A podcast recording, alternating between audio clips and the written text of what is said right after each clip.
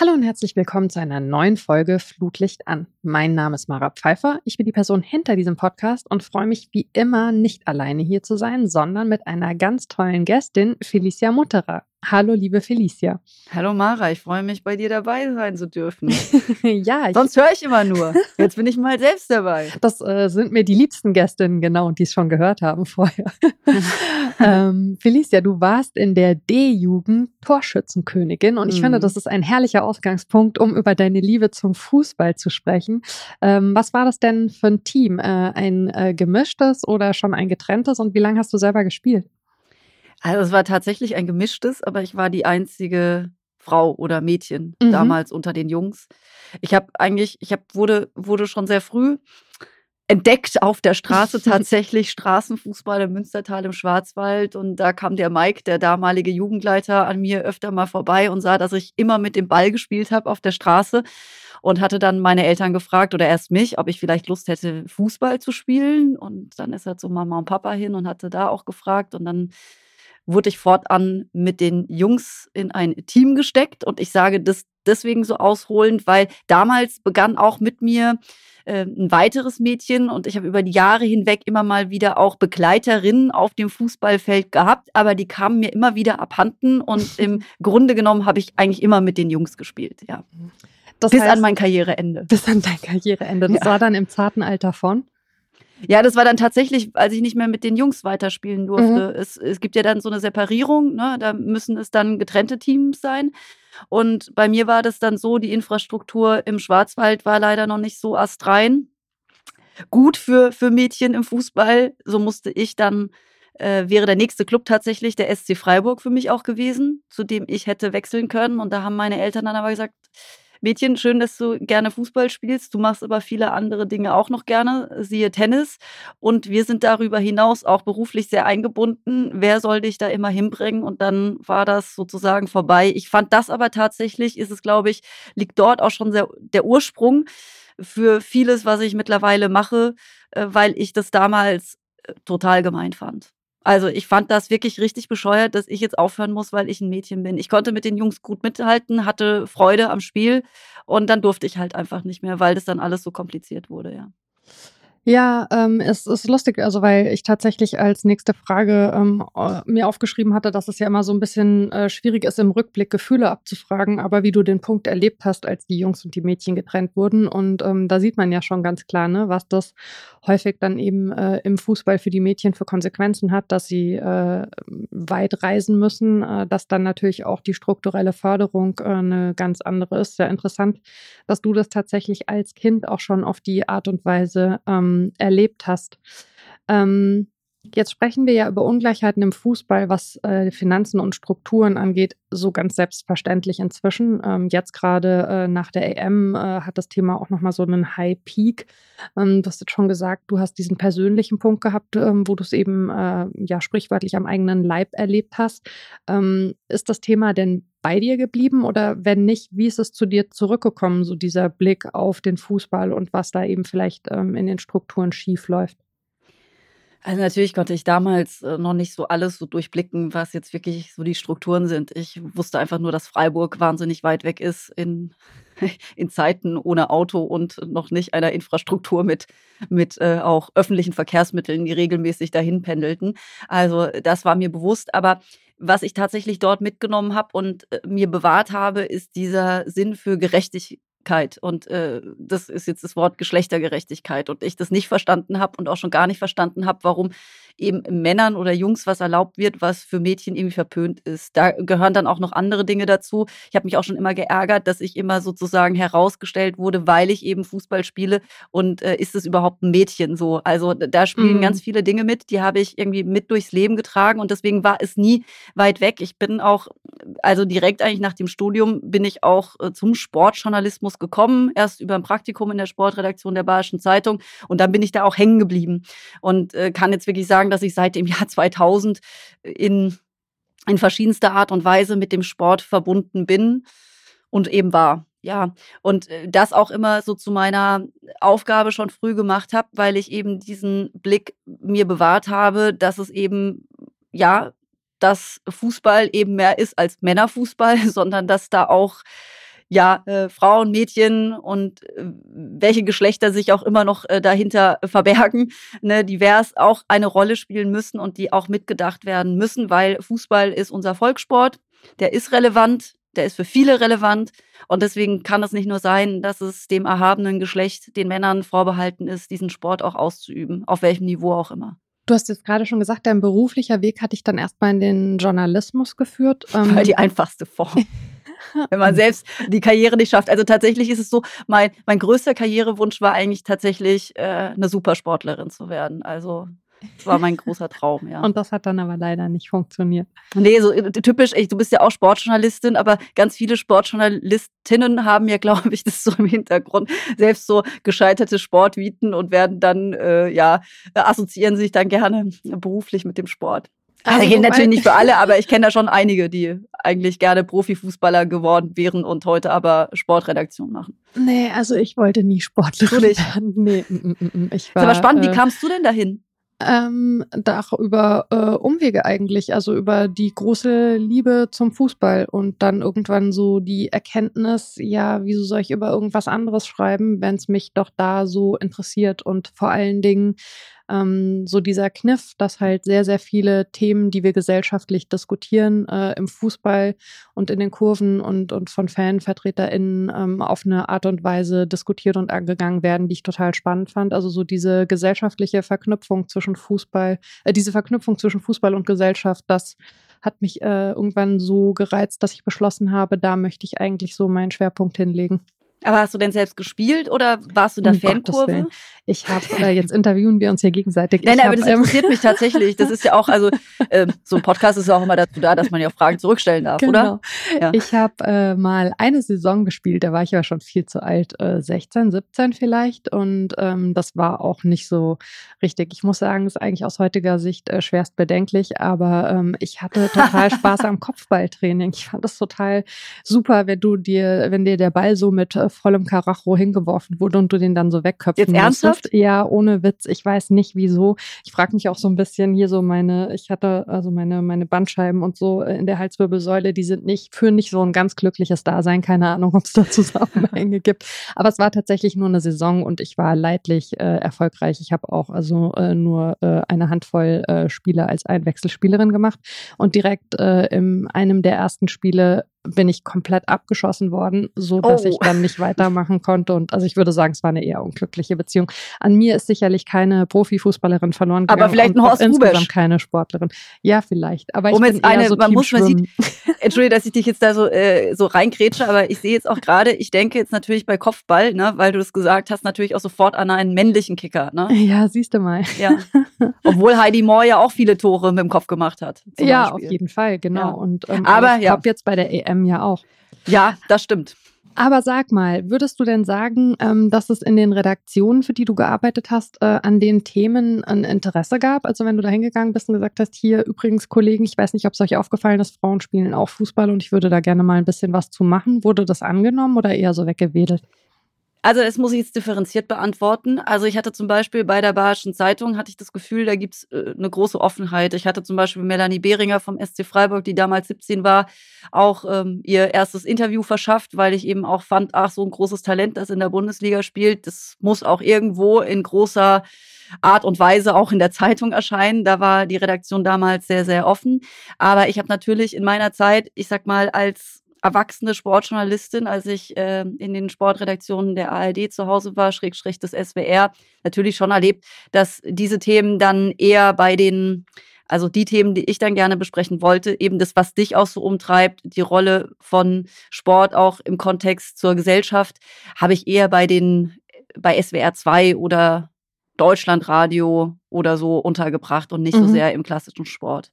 Ja, das hat sich über die Jahre hinweg, also ich habe dann auch nochmal die Sendeanstalt gewechselt beim RBB mit Abstrichen nochmal ein bisschen verändert. Da war das schon etwas aufgebrochener. Aber grundsätzlich hatte ich jetzt mit den Themen, die mich so bewegt haben, auch im Sport, ehrlich gesagt, nicht so den Superstand. Ne? Also ich habe da auch Sport moderiert, ich habe viel Fußball moderiert.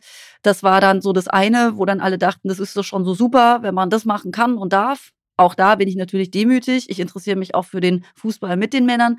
Aber so diese anderen Themen, die mich so umgetrieben haben und die ich eben dann für andere ähm, Programme dann auch bearbeiten durfte, die waren eher so, ich sag jetzt mal, gelitten, aber jetzt nicht besonders anerkannt. Also habe mir jetzt für mein eigenes Standing nicht so einen guten, äh, würde ich sagen, also keinen Beitrag geleistet.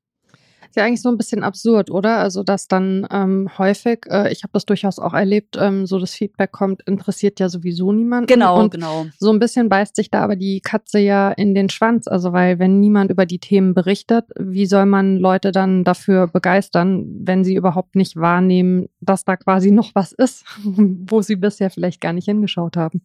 Richtig, also es ist ja so ein Mehrklang, äh, wie man Veränderungen herbeiführen kann. Ne? Medien sind sicherlich nicht für alles verantwortlich und man kann ihnen auch nicht alle Verantwortung unterschieben, aber äh, Medien sind natürlich total wirkungsmächtig in dem Moment, wo, wo Sportarten, Sportlerinnen etc. einfach mehr gezeigt werden, sind sie auch nachhaltig präsent. Aber alleine können sie es natürlich auch nicht richten, sondern es gehört natürlich dann immer so ein Mehrklang dazu. Also dass da auch entsprechend jetzt im Fußball Verbände, Vereine da mitarbeiten dass auch äh, entsprechende Gelder, Sponsoren da mitmachen und natürlich auch die Gesellschaft auch erkennbar äh, laut wird, auch was, wenn es darum geht, auch Medien zu beeinflussen, was es vielleicht auch ähm, gilt zu zeigen. Also ne, auch gesellschaftliche Verantwortung etc., dass man eben sagt, okay, der Volkssport ist es wirklich nicht nur für die Männer da. So, sondern es ist ja auch immer, das finde ich ja so absurd. Ich weiß nicht, ob dir das auch so geht, wenn man ja Leuten erzählt, ey, Fußball ist auch die beliebteste Vereinssportart von Mädchen und Frauen. Das weiß ja kaum jemand, ne? Oder wenn man sagt, das ist auch die beliebteste Sportart weltweit, der Fußball.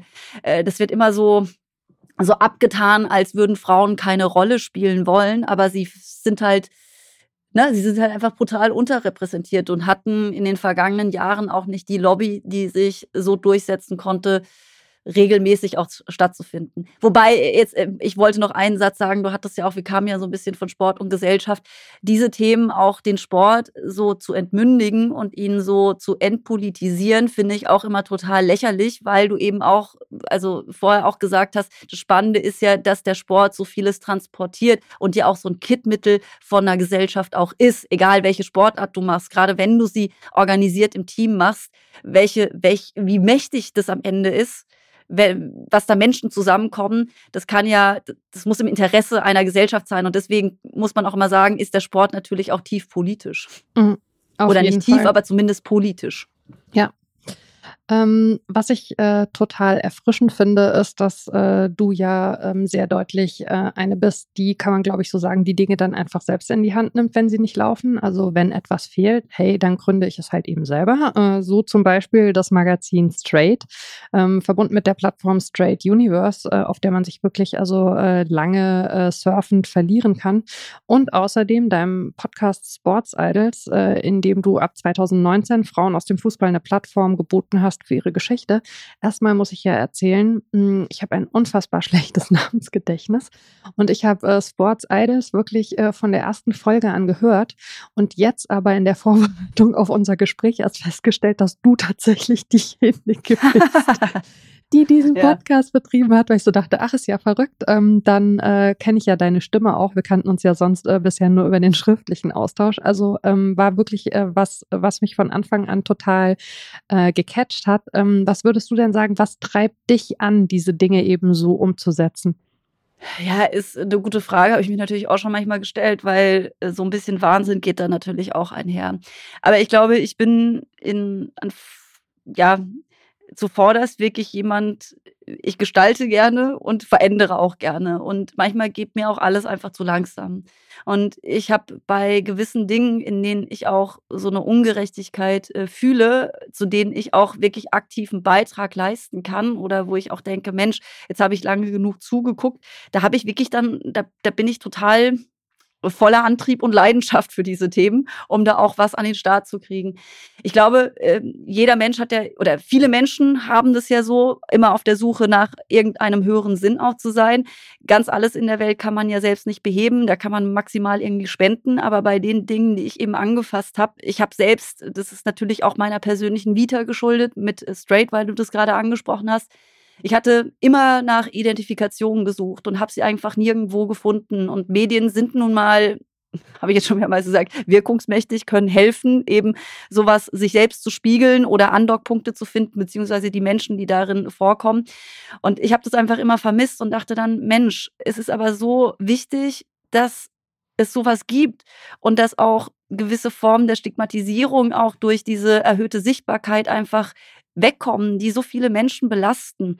Und deswegen habe ich dann auch gedacht, da muss man was machen. Also ich habe da eigentlich ehrlich gesagt dann an den Stellen gar nicht so lange nachgedacht. Ich habe es dann einfach gemacht. Und bei Sports Idols, bei diesem Podcast war es auch ähnlich, weil aber gerade gesagt, ich war sehr lange klassische Sportjournalistin und bin mit diesen Themen immer Touren gegangen und hatte auch 2018 ach, weiß ich nicht, habe ich ganz viele Leute gefragt, ob wir nicht was mehr machen wollen, also auch in den großen ARD-Häusern. Ich sage jetzt nicht genau, wo ich war, aber habe da irgendwie vorgesprochen und gesagt, kommt, lasst uns doch nochmal überlegen, wie wir irgendwie Frauen und im Sport irgendwie eine Plattform irgendwie bieten können. Und habe ich das alles abgegeben, habe irgendwie Anträge ausgefüllt und so weiter und so fort und dann ist nichts passiert. Nichts. Aber da dachte ich so, ey, nee, okay, da mache ich jetzt wieder selber, weil ich irgendwie dachte, so die Zeit läuft davon und jemand muss es doch mal machen. Und damals gab es zum Beispiel auch noch nicht deinen tollen Podcast und auch noch nicht andere Angebote. Es war irgendwie halt auch einfach noch nichts da. So, ne? Mhm. Und ja, irgendwie finde ich das dann, also ja, jetzt rede ich sehr viel. ich hoffe, Dafür du kommst mir noch hinterher. Aber es ist wirklich, ich habe Lust, äh, da auch ja zu einer Veränderung beizutragen, die nicht nur mir zugute kommt, Natürlich kann man dann immer scharfsinnig sagen, Mensch, ja, darüber kann man eine Marke kreieren oder kann man sich selbst auch in Szene setzen. Ja, natürlich ist es so, davon profitiere ich auch. Das will ich gar nicht irgendwie verhehlen, aber es ist nicht mein Antrieb, sondern es ist der Antrieb ist definitiv äh, ja, was äh, auf den Weg zu bringen, was auch anderen irgendwie hilft. Das ist auch für mich immer die größte Motivation in unseren Hochzeiten mit Straits zum Beispiel waren für mich das beglückendste die Zuschriften, die wir bekommen haben. Wir haben ja klassisch auf Print gedruckt und ähm, da Ausgaben äh, rausgeschickt und äh, ich habe mich so gefreut über das, dass Leute geschrieben haben, endlich gibt es was, worin ich mich erkenne oder ich fühle mich gleich irgendwie viel wohler, weil ich irgendwie merke, ah, das sind Leute, die so sind, wie ich eben auch ticke und so weiter. Mhm. Ja. Weißt du, wie ich meine? Also ja, das voll. ist so, das ist ein total gutes Gefühl. Ja. Weil ich das Gefühl habe, man hilft irgendwie anderen. Ja. Und jetzt finde ich es auch total beglückend zu sehen, welche Entwicklung irgendwie auch die, ja, oder nicht nur irgendwie, wie die Frauen im Sport auch nehmen, dass es scheinbar wirklich irgendwie jetzt so einen Ruck gegeben hat. Ich weiß gar nicht, wo der Tipping Point irgendwie war, auch für Frauen im Fußball. Weißt du das? Schwierig zu sagen. Also ähm, es gibt ähm, eine, eine sehr tolle Autorinnenkollegin von mir, die Nina George, hat mal, ähm, als sie ihren ersten Bestseller hatte und dann alle so geschrieben haben, äh, sie sei über Nacht Bestseller-Autorin geworden, äh, dazu gesagt, äh, sie äh, ist quasi über den Verlauf von Jahren über Nacht Bestseller-Autorin geworden. Mhm. Also sprich, ähm, da sind immer so viele unterschiedliche Entwicklungen im Hintergrund und ich glaube, also ich bin mir, ich teile deinen Optimismus nur halb. Ich bin mir noch nicht 100% sicher, ob es ein Tipping Point ist oder ob es quasi ein Aufflackern ist, wo man dann wieder drauf zurückschaut und sagt, da wäre auch eine Gelegenheit gewesen, weil diese Punkte gab es ja auch in der Vergangenheit schon immer mal wieder. Ich glaube aber schon, dass es gerade einen Gleichklang von Ereignissen einerseits gibt und andererseits auch von Gruppierungen ähm, wo Leute sagen, jetzt haben wir die Schnauze voll und wo Dinge so lange ne, zum Brunnen gegangen sind, bis sie gebrochen sind, dass man so sagt, okay, jetzt. Und dann hast du noch die positive Geschichte mit der EM, jetzt hat man so ein Momentum. Also meine Hoffnung ist größer als äh, in ähnlichen Situationen in der Vergangenheit, aber äh, ich bin noch nicht vollends überzeugt. Ich lasse mich aber sehr gerne überzeugen. ja, der Blick in die Glaskugel, der ist natürlich schwierig, aber ich glaube auch, dass wir andere Voraussetzungen haben. Auch dank von sozialen Medien eben auch, wie du sagst, dass Gruppierungen sich jetzt auch finden und immer lauter werden und einfach dieses dieses gesellschaftliche Momentum auch da ist. Also ja. ich glaube, die Leute haben auch irgendwie erkannt, wir haben die Diskussion ja in anderen gesellschaftlichen Bereichen, wo es eben auch darum geht, wie kann man eigentlich eine, eine inklusive Gestaltung haben. Und die kann natürlich vor dem Sport auch nicht ein Halteschild aufbauen. Also die, diese Männerbastion, also gerade im Hinblick auf den Fußball, die ist ja auch einfach, also das ist ja total oldschool. Ja. Wer will denn sich nur noch Männerclubs irgendwie reintüten. Und ich glaube auch übrigens, dass die Entwicklung auch daher kommt, weil auch immer mehr Unternehmen das erkannt haben. Ja, das glaube ich allerdings auch. Und ähm, durch die Unternehmen äh, wird natürlich auch wiederum Druck auf den Fußball aufgebaut, genau. weil das ist ja fast ein bisschen paradox. Äh, der Fußball ja seine SponsorInnen braucht und ähm, dann müssen äh, Vereine eben plötzlich für die Dinge stehen, für die die Firmen begriffen haben, dass sie genau. stehen müssen. Und dann wird das Pferd so ein bisschen von hinten aufgezäumt. Ähm, ich würde aber gerne noch mal ganz kurz, bevor wir dann nach vorne schauen, ähm, einen Sprung zurück machen äh, in den äh, Podcast, ähm, was ich ja äh, ganz äh, spannend finde, also in deinem Podcast, ähm, während äh, die Männer im Fußball also mit so einer totalen Selbstverständlichkeit eben äh, immer so im Fokus stehen, ähm, ist es ja bei Frauen im Fußball absurderweise noch fast eine neuere Entwicklung und zu Beginn deiner Podcastaufnahmen, das sind jetzt Anfang 2019, ist ja schon eine ganze Ecke her, war das sicherlich ich so noch nicht. Ähm, hast du das Gefühl, dass man dadurch an der Stelle ganz andere Gespräche führen kann?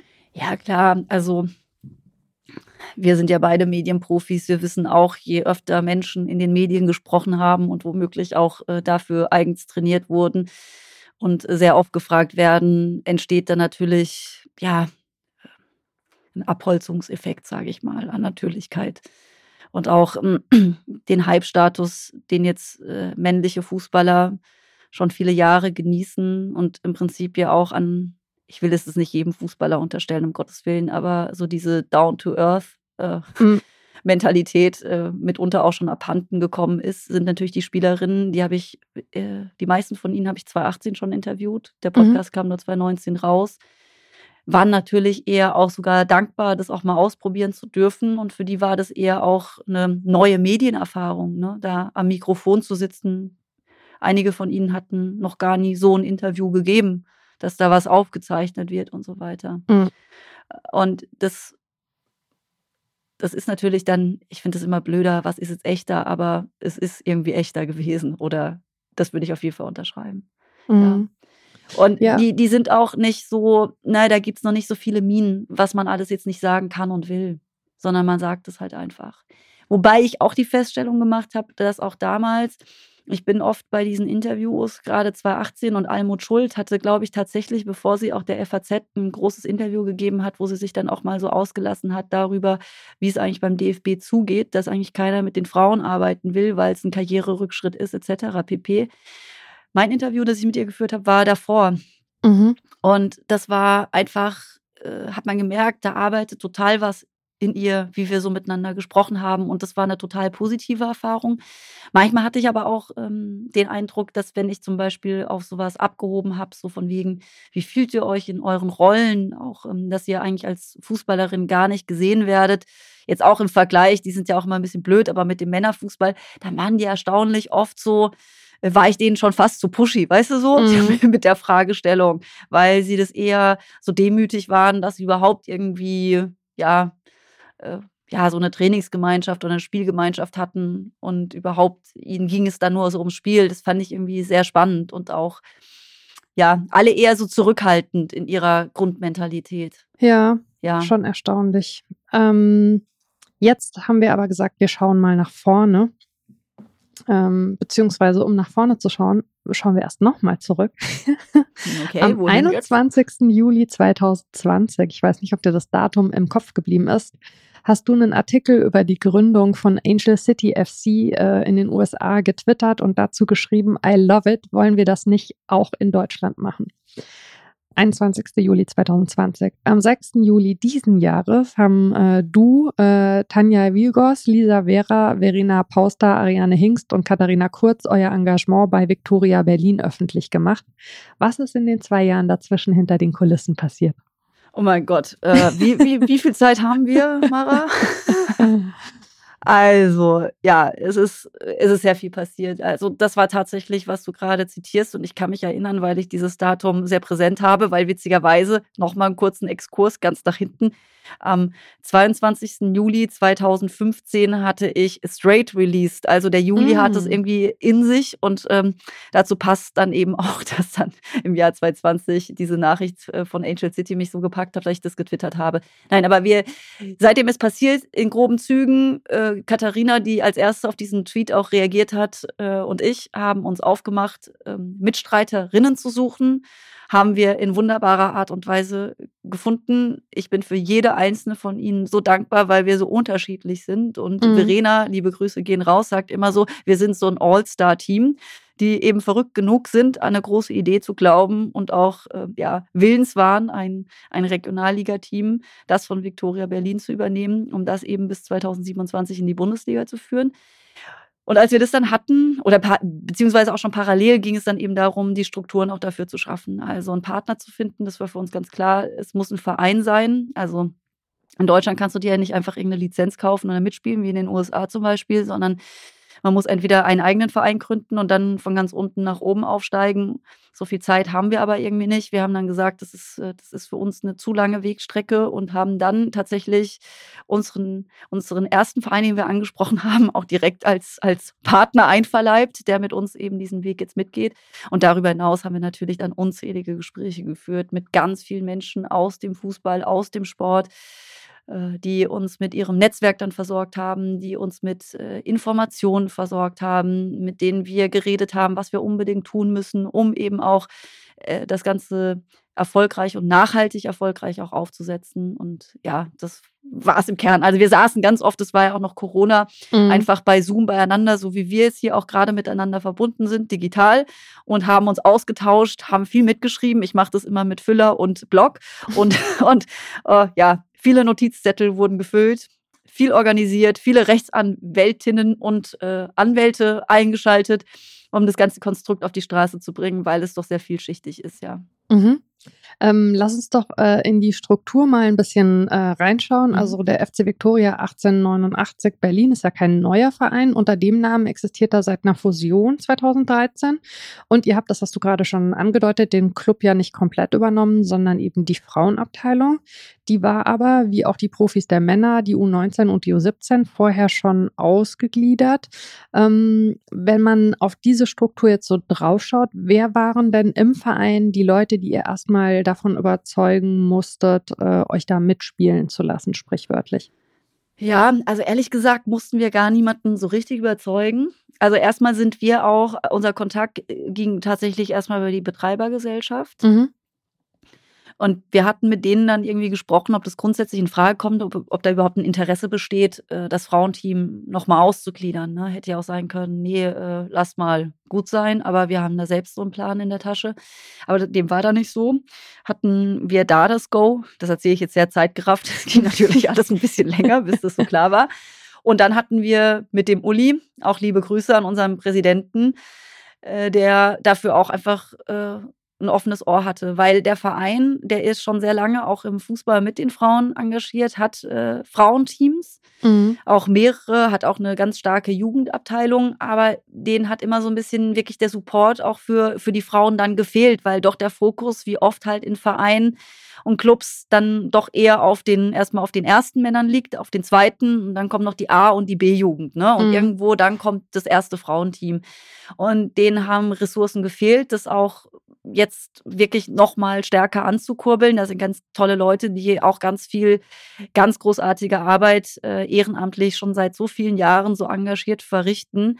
Aber die waren dann trotzdem eigentlich wirklich sehr froh, dass da jemand kommt und sagt, wir haben wirklich Interesse daran, da was miteinander zu schaffen. Und insofern muss ich sagen, hatten wir eigentlich nie verschlossene Türen, sondern eigentlich immer die Türen war, waren offen, aber wir mussten dann eben gemeinschaftlich gestalten. Ja. Ähm, Ihr habt aber tatsächlich die komplette Abteilung übernommen bei den Frauen oder nur die erste Mannschaft? Nee, tatsächlich nur das erste Frauenteam. Okay. Das hat einfach damit zu tun, das ist in, in Deutschland einfach so, dass das auch rein schon von der Förderung, wir hätten ja größere Probleme, wenn wir jetzt alles ausgegliedert hätten, was weiblich ist, sage ich mal. Ne? Auch die Jugendabteilung.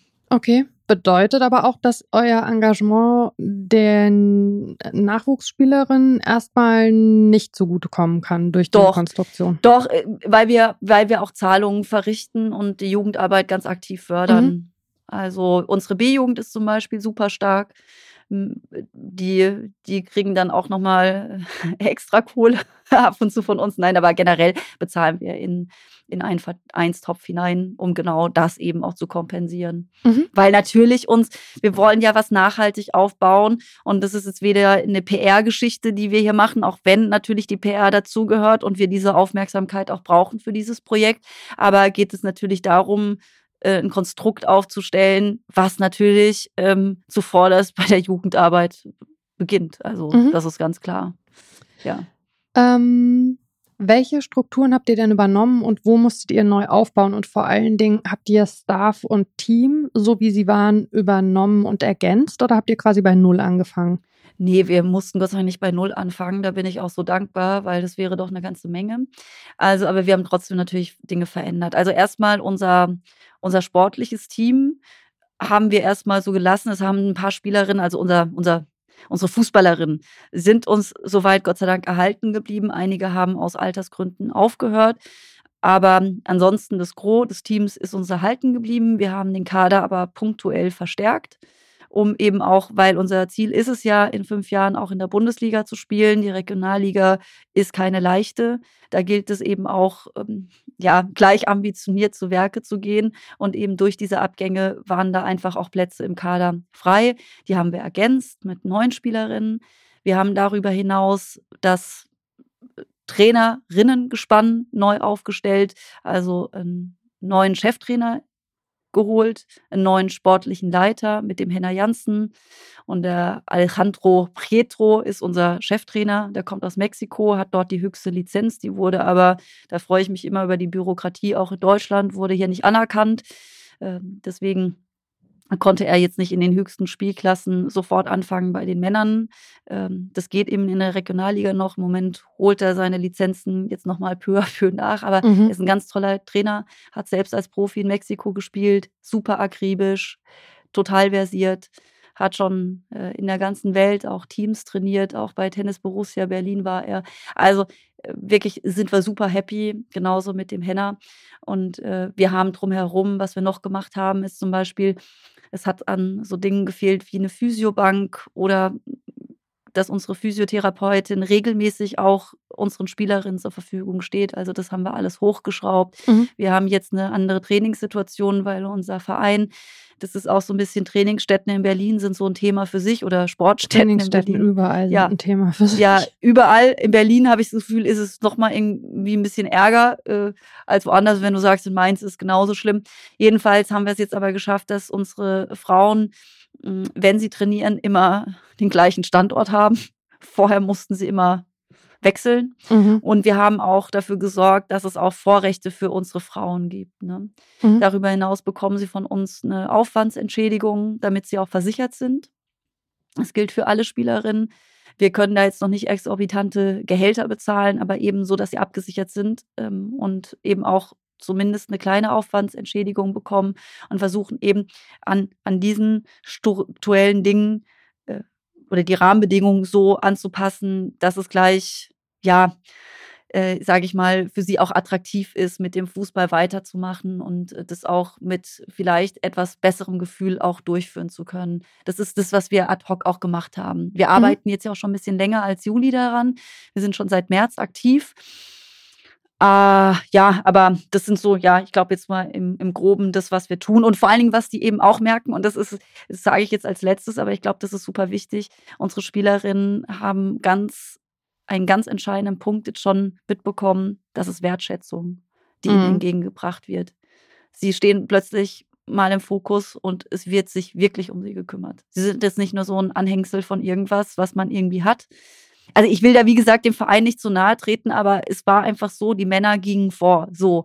Und mit uns ist das einfach jetzt total anders geworden. Ich glaube, äh, da kann man Vereinen im Prinzip auch nicht mit äh, zu nahe treten mit dieser Aussage, weil es einfach die gelebte Realität ja. der Verein ist. Also dann muss man ja zumindest drüber sprechen dürfen. Ähm, man merkt dir äh, natürlich äh, zum einen an, wie sehr du äh, im Thema bist, wie viel du auch gerade drüber sprichst. Äh, das ist sehr ein sehr einfacher Job für mich, weil mit einer Frage, die ich stelle, du immer die nächsten drei, die ich auf meinem Zettel stehen habe, schon mit beantwortest. Zum Beispiel jetzt die nach dem Grundgehalt. Ähm, ihr schreibt auf eurer Homepage Homepage, äh, ihr seid Teil von Victoria Berlin. Klar, versteht euch aber auch als Startup. Kannst du mal ein bisschen aufdröseln, was das inhaltlich bedeutet? Ja, also wir wollen mit, mit dem, was wir vorhaben, einfach ein unabhängiges Konstrukt werden. Wir wollen nicht immer am Tropf von irgendwem hängen, sondern wir wollen eine, ja, eine, eine etablierte Marke werden, unter der sich verschiedene Geschäftsmodelle verbergen, jetzt in diesem ersten Schritt, den wir gerade gehen, ist es natürlich zuvor das die Vermarktung. Weil nur wenn wir Geldströme auch zu uns leiten können, ähm, ist es natürlich auch so, dass wir auch unabhängiger agieren können und genau das so machen können, wie wir das wollen. Mhm. Also deswegen sind wir ja, also wir sind ja eine Betreiberinnengesellschaft, aber wir werden, Verena Pauster ist eine Seriengründerin, auch Katharina Kurz hat schon sehr viel gegründet und äh, sind sehr involviert auch in die Start-up-Szenerie. Und da geht es auch darum, äh, Bildungsthemen äh, spielen da eine Rolle. Wir wollen auch jetzt nicht nur, sage ich mal, unser Konstrukt jetzt aufblähen äh, und mit den Plänen, die wir haben, sondern wir wollen da tatsächlich äh, ich ein Start-up mit, mit sportlicher und gemeinnütziger äh, äh, nicht Besinnung, wie nennt man das? Äh, äh, Gesinnung. Hilft mir jetzt gerade mal das Wort. Äh, Gesinnung, Gesinnung genau. sind wir unterwegs, genau. Ja. Und äh, also wie gesagt, im ersten Schritt ist es äh, die Vermarktung. Das macht uns jetzt noch nicht so fürchterlich unik, aber ich kann das noch nicht über alles sprechen, was wir vorhaben, aber es sind einige Dinge, äh, die wir in Planung haben, die wir dann auch sukzessive immer weiter ausweiten. Im ersten Schritt ging es jetzt erstmal für uns äh, darum, eben jetzt ein sportliches Setup auch zu schaffen, was eben was eben äh, das Wichtigste erstmal in den Mittelpunkt rückt, dass äh, unsere Spielerinnen ja eine äh, ne, ne gute Situation haben auf dem Platz und neben dem Platz. Mhm. Jetzt sind wir hier ja unter uns und können ganz offen reden. Und ähm, mhm. ich muss sagen, ähm, wenn ich äh, mir das anschaue, was äh, ihr macht, dann schlagen schon so ein bisschen zwei Herzen ähm, in meiner Brust, weil auf der einen Seite bin ich wirklich also äh, crush verliebt in dieses Engagement, in das Anpacken, in die Leidenschaft und in alles, was ihr da möglich macht ähm, für euer Team. Auf der anderen Seite jedes Mal, wenn du Konstrukt sagst, äh, setzt mein Herzeinschlag aus und ich weiß äh, sehr wohl, ähm, also wenn jetzt äh, eine, ich sag mal, äh, ähnliche Kollaboration äh, im Fußball der Männer äh, quasi einen Zweitligisten äh, sich einverleiben würde. Und ähm, ich finde es äh, total äh, charmant, dass du genau diese Begriffe ja auch benutzt, ohne dass irgendwie die dann ähm, für dich äh, einen äh, allzu negativen Beigeschmack haben, dann äh, würde sich mir halt der Magen rumdrehen und ich würde sagen, das geht irgendwie überhaupt nicht. Ähm, wie, wie schätzt du das selber ein? Also, weil es, es sind ja tatsächlich diese zwei Themen, die parallel existieren. Ihr verbessert maßgeblich die Situation für diese Mannschaft, aber wie kann man es schaffen, gleichzeitig oder vielleicht auch aus so einem Engagement heraus halt insgesamt die Situation von Frauen im Fußball zu verbessern, weil das ja eigentlich das Ziel sein muss. Und mir ist schon klar, dass ihr das nicht also alleine leisten könnt und dass es da sehr, sehr viele Anstrengungen äh, braucht. Aber verstehst du die Ambivalenz? Ja, ich, ich verstehe, es sind ja mehrere Ambivalenzen, die du ansprichst. Also zum einen finde ich, dass wir jetzt überhaupt schon mal zeigen, äh, dass sich hier Frauen zusammengetan haben. Wir sind jetzt ja alle keine, äh, keine Ahnung, wir kommen jetzt ja nicht von einem anderen Planeten, sondern wir sind einfach nur engagiert für diese Sache und äh, schon lange involviert. Ari hat selbst dieses äh, Thema Fußball und Frauen hier durchexerziert, mhm. als äh, Weltmeisterin auch selbst auf dem Platz gestanden und die weiß eben, dass es vonnöten ist, dass man da selbst auch die Ärmel hochkrempelt. Und ich finde ehrlich gesagt, dass wir, äh, ohne uns jetzt äh, zu hoch zu halten, aber dass wir ein wahnsinnig gutes Vorbild dafür sind, dass jeder einen Beitrag leisten kann. So. Mhm. Und das kann ja an anderen Stellen auch so gemacht werden ich habe ja die Inspiration mir damals ja auch von Angel City geholt, weil ich das so super spannend fand, dass ein Netzwerk so aktiv ist. Also das ist ja jetzt was, was ich sage jetzt mal in dieser Art und Weise es nirgendwo gibt. Also natürlich gibt es Mäzenentum im Fußball, aber dass so ein Netzwerk sich an die Arbeit macht, um da auch was umzukrempeln, das kenne ich so nicht. Und insofern glaube ich, dass wir da schon erstens einen Beitrag dazu leisten, andere vielleicht auch zu motivieren, da selbst Hand zu anzulegen dann ist es auch so, dass wir ein Vorbild dafür sind, dass auch nicht immer alles so laufen muss. Also du hast äh, vorher das Vereinswesen gesagt, äh, als ich noch so etwas scheu gesagt habe, naja, ich will dem Verein nicht zu nahe treten. Vereine und Verbände sind patriarchal organisiert. Mhm. Wo finden denn da die Frauen statt? Warum sind die Regeln, die der Fußball hat, äh, so geschriebene Gesetze, die nie anders auch angegangen werden können. Ich kann die Kritik auch verstehen. Es, wir leben in einer Zeit des Kapitalismus. Mir fällt aber ehrlich gesagt auch kein anderes Konstrukt ein. Also der Kommunismus funktioniert ja auch nicht so wirklich. Deswegen müssen wir uns natürlich an die Faustregeln halten. Deswegen müssen wir ein funktionierendes Geschäftsmodell auch dahinter klemmen, ne, mit dem, was wir vorhaben, auch bei den Frauen im Sport, auch wenn das immer noch politisch ist. Aber es ist doch auch so, dass der Fußball insgesamt eine riesige Geschäftsmaschinerie ist. Und deswegen finde ich das manchmal so ein bisschen, weil ich habe das jetzt auch schon öfter gehört und vor allen Dingen auch so von Männern eben diese, ja, aber jetzt seid ihr ja da und jetzt gebt ihr die Skills so in einen Club hinein und so weiter. Das ist doch irgendwie total fies und eigentlich ist es doch überhaupt nicht im Sinne des Sports. Finde ich schwierig. Also, weil ich den Leistungssport, von dem wir jetzt auch gerade reden, in den wir reingehen wollen oder der auch unser Leuchtturm werden soll, es doch gar nicht, wo man doch gar nicht umhin kommt. Also auch St. Pauli oder Union, Vereine, die sich immer auf die Fahne schreiben oder vielleicht auch Mainz, damit kennst du dich besser aus. Äh, äh, man ist so fernab von allem und man ist so der besondere Verein. Da geht es doch auch um Markenaufbau, um, um äh, Selbstinszenierung. Man geht vielleicht auch andere und vielleicht auch, vielleicht auch bessere Wege. Ich weiß es nicht. Aber das ist, finde ich, ein ganz breites Thema, über das man äh, sehr gut diskutieren kann. Aber was wir konkret auch vorhaben, ist, äh, dass wir das, was wir jetzt auch aufbauen, äh, auch noch mal weitergeben können. Uns schwebt da, wie gesagt, ich habe gesagt, äh, wir haben ein paar Dinge auf dem Tisch, die wir auch angehen wollen. Aber ich sage jetzt mal so in den Raum gesprochen, wir könnten uns vorstellen, einen Fonds zu machen, der auch anderen hilft, auch mhm. übrigens anderen Sportarten.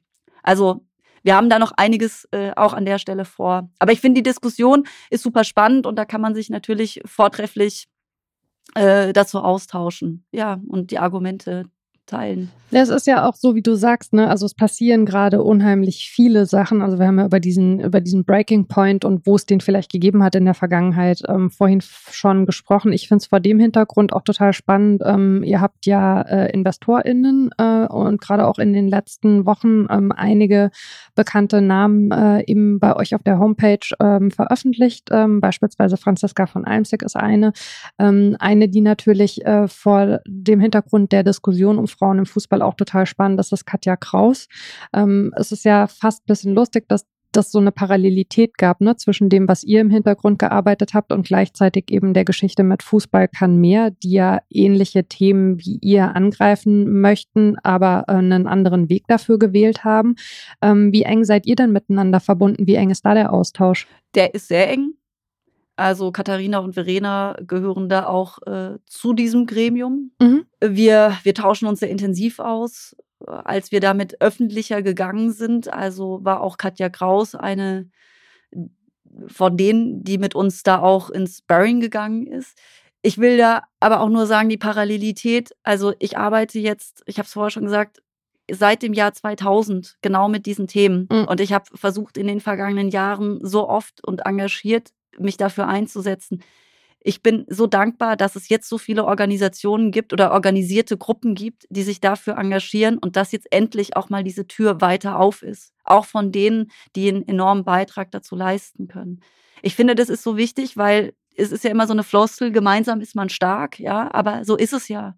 Also man kriegt es ja nur hin, wenn mehrere Player genau dasselbe wollen. Und deswegen finde ich das super gut, dass das mehrere mit derselben Gesinnung oder mit der gleichen Gesinnung unterwegs sind und da auch eine Veränderung anstreben und die auch konstruktiv anstreben und das so sehr kooperativ auch ist. Ja, auf ja. jeden Fall.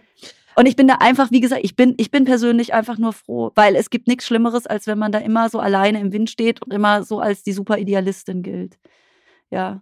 Vor allen Dingen ist es ja dann auch lustigerweise so, ähm, dass Idealismus dann ähm, fast so ein bisschen als was Negatives äh, geframed wird. Also dass man da dann auch irgendwie so äh, unlauter eine Naivität irgendwie mit rein äh, mischt, so nach dem Motto, wo soll denn das alles hinführen? Ähm, und ich habe das Gefühl, äh, die Bestrebungen, die es jetzt gibt, also sei es euer Projekt oder sei es auch Fußball kann mehr, das hat auch so ein bisschen was von mal mit der Faust auf den Tisch zu hauen und zu sagen, hört mal zu, äh, ihr müsst das jetzt mal anders wahrnehmen und ihr müsst das jetzt auch mal anders irgendwie ernst nehmen und euch anders damit auseinandersetzen. Hast du denn das Gefühl, dass sich dadurch in den bestehenden Strukturen des Fußballs tatsächlich auch was verändert oder hast, nimmst du da noch eine gro große so Sperrig und Störrigkeit wahr? Das ist eine gute Frage. Kann ich vielleicht auch gar nicht so wirklich beurteilen, ehrlich gesagt. Ja, ja, ja, Mara, ich glaube, das kannst du wahrscheinlich sogar besser beurteilen, weil du da noch näher dran bist. Ich kann das jetzt nur von so kurzen Austauschen, die ich mit den einen oder anderen, äh, ja, EntscheiderInnen in, in anderen oder in großen Fußballvereinen, ja, dass, dass wir uns austauschen durften. Da habe ich schon vernommen, dass man das mitbekommt und dass tatsächlich dadurch auch, ne, auch nochmal so ein Schub entstanden ist, da wirklich auch ich sag mal, in eine Handlungsfähigkeit irgendwie reinzukommen. Mitunter aber jetzt unter vorgehaltener Hand kriege ich aber auch sehr viel Machoismus noch mit. Also Mhm. Also, und man, man sieht ja irgendwie, dieser Männerfußball wird ja äh, vergöttert. Äh, und wie gesagt, ich bin auch großer Fußballfan. Also ich gucke mir auch sehr gerne Männerfußball an. Aber es ist ja schon so, dass, dass da diese Übersättigung äh, da schon auch vor denen, die da auch die Strukturen irgendwie leben, leider ja auch nicht so richtig Halt gemacht hat. Aber wie gesagt, ich habe also äh, mit den Menschen, mit denen ich jetzt wirklich so eins zu eins auch geredet habe, äh, muss ich sagen, habe ich schon irgendwie das Gefühl gehabt, da arbeitet was im Kopf. Und da war sehr viel Respekt für das, was wir irgendwie auch oder was wir auf die Beine stellen. Und vielleicht mal in die ganz andere Richtung geschaut. Wie reagieren eure Spielerinnen denn? Unsere Spielerinnen sind, ich hatte das mit der Wertschätzung vorhin schon angebracht, das, mhm. die sind, äh, die sind happy. Also ich, äh, äh, die, also das, was ich zurückbekomme, ist auch, also das ist auch manchmal so, äh, Lächeln ist manchmal unbezahlbar. Ich freue mich einfach, wenn, wenn die wenn die so, ja, beglückt vom Platz kommen und irgendwie dann auch so, die sind auch manchmal so höflich, ne, wenn die sich, wenn die, wir haben zum Beispiel das Auftaktspiel gegen Union Berlin verloren und mhm. da haben wir einfach das Tor nicht getroffen und dann haben die sich danach entschuldigt. Das tat denen so leid, ja, weil sie gesagt haben, jetzt seid ihr irgendwie alle da, engagiert euch, ihr bringt die, äh, ne, also ihr macht die Bude voll, ja, also es sind ja nicht nur wir, sondern es kommen ja nun endlich auch irgendwie mehr Zuschauer zu unseren Heimspielen oder ZuschauerInnen zu unseren Heimspielen. Und das finden die natürlich irgendwie toll, aber die sagen das jetzt zwar nicht, aber sicherlich spielt da auch Druck eine Rolle. Aber was ich sagen will, vor allen Dingen dieses Glücklichsein und dieses, dieses, ja, wir wollen jetzt auch was zurückgeben, was ich, was ich, was, was gar nicht nötig wäre, weil wir machen das alle freiwillig und ähm, wir sind so happy, dass sie für uns spielen. Aber ich glaube, das kann ich jetzt, glaube ich, für alle sagen. Ich habe noch von keiner gehört, die darauf irgendwas gesagt hat, was, was dass sie es grundsätzlich irgendwie doof findet. Weil die, wie gesagt, das erste Mal auch das Gefühl haben, okay, hi, wir sind wirklich da so, ja. Das ist eigentlich doch auch fast schon wieder zu typisch, oder? Dass die Spielerinnen dann ja, so ja, genau, demütig und dankbar dafür sind. Also, äh, dass mal was für sie getan genau. wird. Aber die wurden halt ja jahrelang so erzogen weißt du, denen wurde ja immer irgendwie gesagt, ja, okay, ja, macht mal, ja, und wir kümmern uns und dann wurde sich halt trotzdem nicht so richtig gekümmert, ja. Oh, kommt dir das Patriarchat nicht auch einfach zu den Ohren raus den ganzen Tag? Wirklich.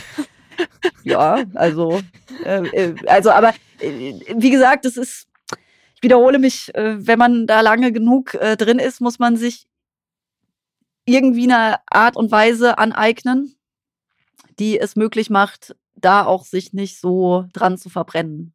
Ja, ja sondern ich finde Wort. da wirklich Kraft im, im, im selber tun. Ja. Da, da habe ich das Gefühl, da habe ich so einen Hebel, weil bei allen anderen Sachen habe ich das Gefühl, ich sitze da und, und erzähle Leuten irgendwas. Und das war, das war für mich, ich hatte wirklich so eine deprimierende Zeit, als ich versucht habe, mit Ideen auch äh, an Unternehmen eben oder Medien irgendwie ranzugehen, zu sagen, wir müssen irgendwie mehr machen. Und die finden das dann immer alles irgendwie gut und keiner macht aber. Und das ist so, das ist halt dann, also das ist zwar jetzt nochmal die andere Ebene, das hat jetzt nicht nur was mit der patriarchalen Struktur, aber wahrscheinlich doch am Ende wieder auch zu tun. Aber ich finde es eben total gut, wenn man selbst merkt, man hat da als Zivilgesellschaft Möglichkeiten, selbst einen Beitrag zu leisten. ja. ja. Auf jeden Fall. Und das ist auch wirklich also das Spannende bei äh, dem, was ihr da ähm, macht. Ähm, wenn wir auf den Fußball der Frauen ähm, nochmal so ganz global schauen. Du hast ja selber schon gesagt, du beschäftigst dich mit diesem Thema auch schon urlange. Ähm, wenn du sagen müsstest, das sind die drei Dinge, die man strukturell sofort verändern muss, um äh, eine mittelfristige Verbesserung herbeizuführen. Was würdest du, was würdest du benennen? Naja, also fängt, fängt bei der Sichtbarkeit an, mhm. die man erhöhen muss. Nee, fängt erstmal bei der Infrastruktur an. Mhm. Oder beides miteinander verknüpft. Aber Dann auf jeden Fall. Ja zwei Punkte. Ja, Infrastruktur. Ja. Man, also die Fußballerinnen, Kinder müssen auch schon frühkindlich die Möglichkeit haben, an einer Teamsportart zu partizipieren. Ja, mhm. da kann man auch in die Lehrpläne gucken oder wie in Kitas auch schon mit, mit tradierten Geschlechterrollen auch gearbeitet wird. Ja, äh, dann ist es natürlich so, die Sichtbarkeit in den Medien, die muss vorhanden sein, auch nachhaltig, auch so zugänglich, dass Leute regelmäßig auch daran partizipieren können. Und dann ist es natürlich so, dass wir ja, neben, neben einer willigen Gesellschaft, die auch akzeptiert, dass es eben nicht fair ist, nur den einen immer den roten Teppich auszurollen, also den Männern, sondern dass da die roten Teppiche für, für alle gelten müssen, wenn sie denn ausgerollt werden. Und äh, die Unternehmen, die Sponsoren, die eben sagen, okay, äh, wir investieren da rein. Ja. Also ich glaube, das ist notwendig. Also zumindest weil ohne Geld läuft halt einfach nichts. Ja, würde ich auch tatsächlich alles so unterschreiben. Äh, und also rote Teppiche äh, für alle ähm, ist auch jetzt schon der feststehende, äh, die feststehende Überschrift für die Folge, Felicia. Das ist doch schön, dass du direkt schon so mitdenkst. Genau, ähm, ich ja. finde, das sollten wir an der Stelle schon mal festhalten. Ähm, ich finde es, ähm, ähm, ich habe das am Anfang schon gesagt, also äh, dieses, dieses Hemdsärmelige und dieses selber machen, äh, so nicht lang schnacken, sondern einfach anpacken. Ähm, das ist was, wovon man ja bei dir sieht, dass es sich total durchzieht und das ist was, was es mal einfach wahnsinnig angenehm auch macht, sich mit dir auszutauschen, weil es halt sowas total mitreißendes hat. Ich kann mir richtig gut vorstellen, wie du nach deinem ersten Tweet irgendwie Leute angesprochen hast und die nach fünf Minuten äh, Feuer und Flamme waren. Insofern äh, hoffe ich ähm, und wünsche mir, dass du äh, in diesem Bereich noch ähm, ist im Fußball immer ein bisschen schwierig davon äh, zu sprechen, irgendwas anzuzünden, aber ähm, ich hoffe, du zündest noch äh, sehr viel mehr äh, Leute äh, und Themen an äh, in den kommenden Jahren. Ähm, ich wünsche euch natürlich für euer Projekt alles Gute und äh, ich sage ein ganz, ganz großes Dankeschön, dass du dir die Zeit genommen hast, es für mich von verschiedenen Seiten zu beleuchten und über deine eigene Vita mit mir zu sprechen. Vielen, vielen Dank. Vielen Dank, Mara. Das war ein großes Vergnügen. Hat fast noch mehr Spaß gemacht, als zuzuhören, wobei Zuhören eigentlich viel wichtiger ist. Und komm gerne mal zu einem Spiel von uns vorbei. Ja, ihr seid ja ein bisschen weit weg von mir, aber wenn ich in der Gegend bin, dann werde ich das auf jeden Fall auf meine Liste nehmen. Ähm, und dann äh, schaue ich mal äh, live und vor Ort, was ihr da so macht. Und ähm, ansonsten bleibt es mir zum Ende dieser Folge nur wie immer, mich an die ZuhörerInnen zu wenden. Vielen lieben Dank euch für euer zahlreiches Feedback, für eure Begleitung dieses Podcasts. Ich freue mich über Nachrichten an wortpiratin.marapfeifer.de, Feedback zu den Folgen, gerne auch Wünsche, mit wem ich hier mal sprechen soll. Und ähm, ansonsten, ja, wie immer, passt auf euch und aufeinander auf. Bis in zwei Wochen. Ciao. Tschüss.